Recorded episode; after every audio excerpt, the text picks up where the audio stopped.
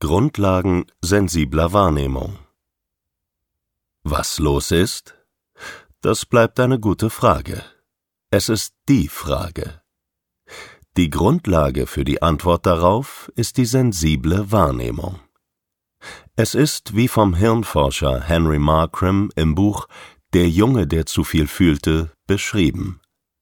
In diesem Buch erfuhren wir, dass sich der Hirnforscher und sein Team zur Aufgabe gemacht hatten, das Defizit im autistischen Gehirn zu identifizieren.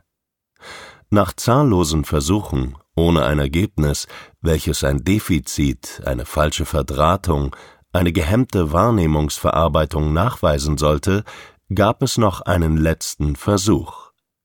Dieser letzte Versuch wurde quasi auf den Kopf gestellt um zu prüfen, was denn entgegen der Grundannahme gut funktionieren könnte in diesen Gehirnen.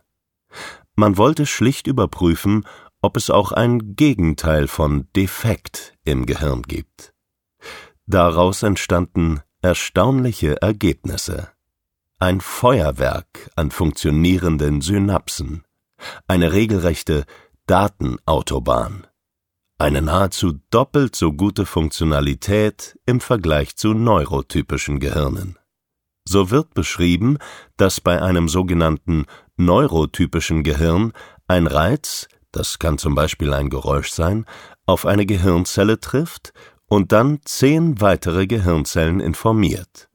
Bei einem sogenannten autistischen Gehirn, so fanden die Forscher heraus, wurden jedoch nicht zehn weitere Gehirnzellen informiert, sondern zwanzig. Endlich. Ja, endlich gab es auch für uns eine schlüssige Erklärung für all die Widersprüche. Im Gehirn werden also alle Eindrücke verstärkt. Bei autistischen Menschen handelt es sich demnach nicht um Menschen mit zu wenig Gefühlen, sondern mit zu vielen.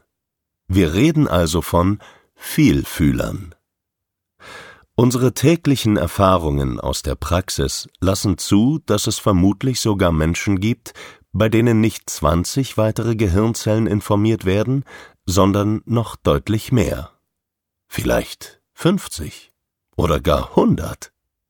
Das sind dann die Menschen, die in den absoluten Rückzug gehen müssen, um sich zu schützen, denen fast alles zu laut, zu hell, zu schmerzhaft ist. Jetzt ergeben all unsere Erfahrungen und Einschätzungen Sinn. Es ist demnach korrekt, von Überreizung zu sprechen.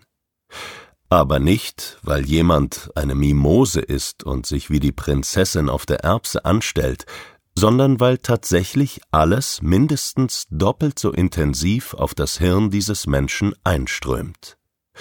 Einfach ausgedrückt gibt es folglich Gehirne, bei denen mehr Filter zur Verfügung stehen als bei anderen. Und es gibt Gehirne, die schlechter gefiltert sind, wie es oft bezeichnet wird.